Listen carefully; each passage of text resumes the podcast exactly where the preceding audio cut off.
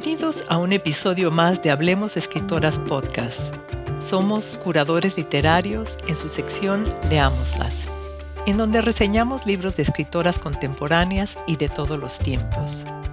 Yo soy Liliana Valenzuela y hoy reseñamos el libro El cero móvil de su boca, The Mobile Zero of Its Mouth, escrito por Gisela Jefes y el título de esta reseña es Una pausa en verano, la voz íntima de Gisela Jefes. El poemario bilingüe de la poeta argentina-estadounidense Gisela Jefes es un caramelo que se derrite en la boca, pero nunca empalaga. Sus versos nítidos y depurados del habla cotidiana abarcan un verano en una ciudad distinta a la usual donde su ajetreada vida de madre y académica toma un respiro. La poeta medita sobre su mundo inmediato, su familia, los objetos, también sobre el mundo y la gente que dejó atrás en la Argentina, así como los otros mundos y ciudades de las que también es parte.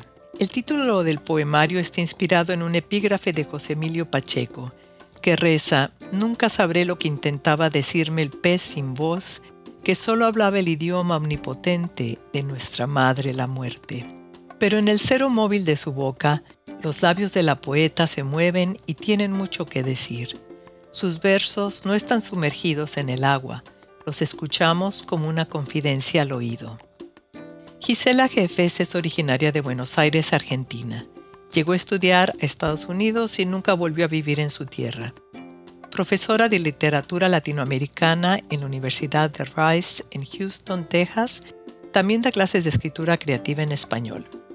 Entre sus libros se encuentran la antología Judíos Argentinos Escritores 1999, las novelas Isquia 2000, Praga 2001 e Isquia, Praga y Bruselas 2005, Cocodrilos en la Noche 2020, y es coeditora de The Latin American Ecocultural Reader 2020.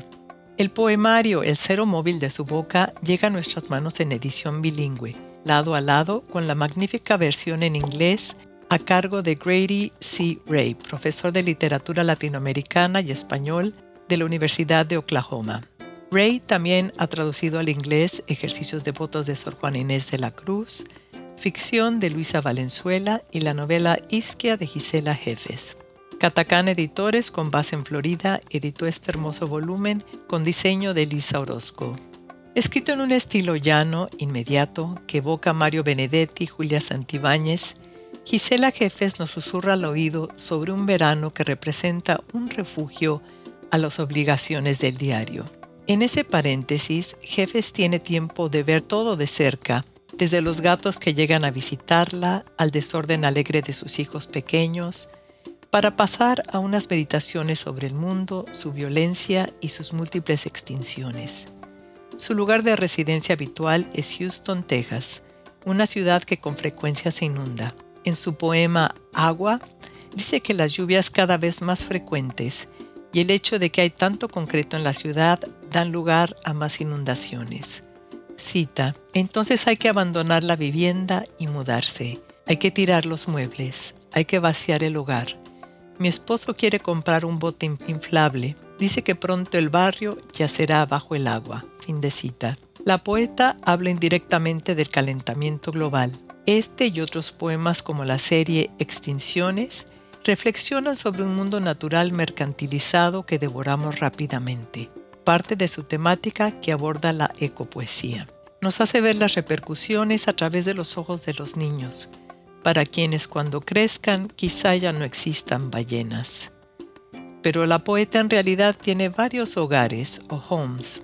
El recuerdo de su padre y de su Argentina querida nunca están lejos de su mente y recuerdos, pero también otras ciudades en las que ha tenido la oportunidad de vivir. En su poema Homes, a la pregunta de una mujer, Where is home? Ella responde, le dije que tengo muchos homes. Hay muchos homes, le expliqué, no solo uno. Fin de cita. Le preocupa pensar si no ser una desarraigada, pero a la vez este y otros poemas atestiguan un cambio de conciencia, en que se da cuenta de que se necesita muy poco para vivir bien y donde cita mi home es móvil, mi familia, mis hijos, mi esposo, mi mamá, mi hermano, mis sobrinos, los amigos, fin de cita. Además de la destrucción de los ecosistemas, Jefes nos comparte varios poemas políticos sutiles que se viven desde un lugar personal, como el poema Odio, donde se respira la xenofobia, vista desde la matanza en un supermercado del Paso, Texas, donde un hombre blanco ha matado a muchos por el solo hecho de ser latinos. Le aterra ver cómo se desmorona la tolerancia, cómo aflora el odio y el resentimiento contra los que se considera como diferentes. Soy mujer, soy judía, soy latina. God bless America. Somos vulnerables. Somos la otredad. Fin de cita. Pero al vivir con solo lo básico durante un verano, sin maquillaje ni ropa de trabajo, sin joyas, con algunas mudas de ropa y ya, la vida se simplifica y hay atisbos de otras maneras de vivir. En el poema Felicidad Estival, la poeta se deleita en un paso más relajado, en calles coloridas, flores y pájaros. Cita, es más fácil ser madre en verano que en invierno. En el verano volvemos a ser personas. Fin de cita. Y como todo lo bueno, el verano llega a su fin.